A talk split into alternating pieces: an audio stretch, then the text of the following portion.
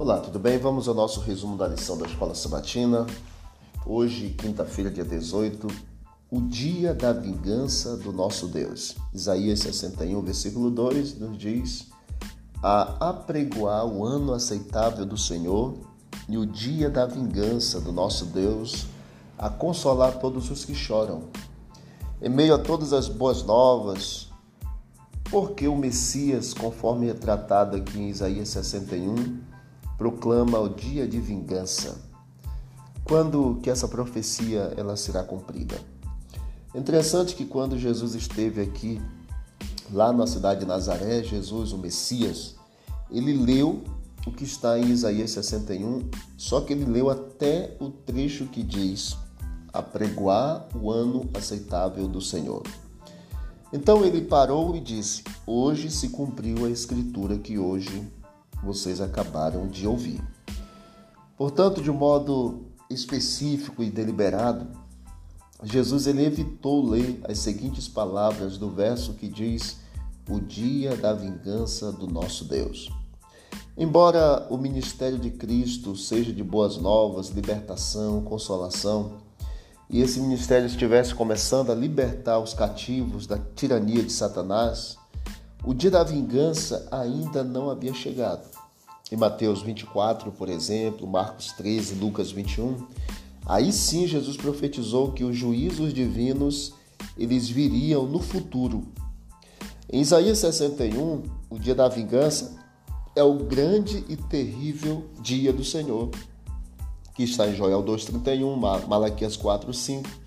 Então é importante nós entendermos que embora Cristo tivesse anunciado o início do ano aceitável do Senhor quando ele esteve aqui, a culminação desse ano está em sua segunda vinda.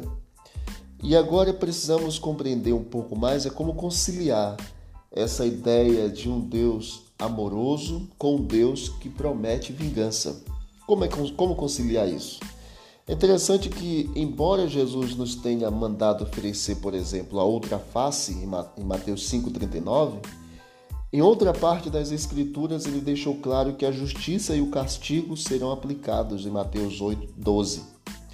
Paulo, por exemplo, ordenou a não retribuir o mal por mal. Em Tiago, aliás, em 1 Timóteo, é, 1 Tessalonicenses 5,15. Porém, ele também disse que quando o Senhor se manifestar no céu em chama de fogo, ele tomará vingança contra os que não conhecem a Deus e não obedece ao Evangelho de nosso Senhor Jesus Cristo. Então a diferença é: somente o Senhor, em sua infinita sabedoria e misericórdia, pode trazer justiça e vingança de maneira completamente justa. Porque Deus é justo. E a justiça e a vingança humanas vêm com todas as falhas, fragilidades, incoerências da humanidade. E é evidente que a justiça de Deus não terá nenhuma dessas limitações. Então não é difícil conciliar o Deus que ama com o Deus que se vinga. Vinga no sentido de cumprir com o propósito divino de salvação, porque a salvação está estendida a todos.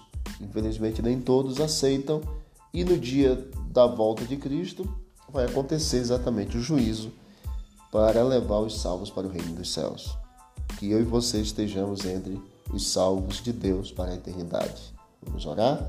Obrigado, Pai, por mais esta lição. Obrigado por todas as tuas bênçãos. Nos ajude a compreender a cada dia o estudo diário e que possamos colocar em prática o que estamos aprendendo também.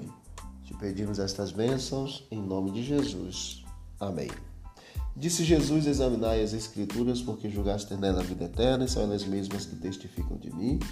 Visite o canal Bíblia em Ação nas plataformas digitais e você vai encontrar mais conteúdo para o teu crescimento espiritual. Forte abraço, vamos que vamos para o alto e avante.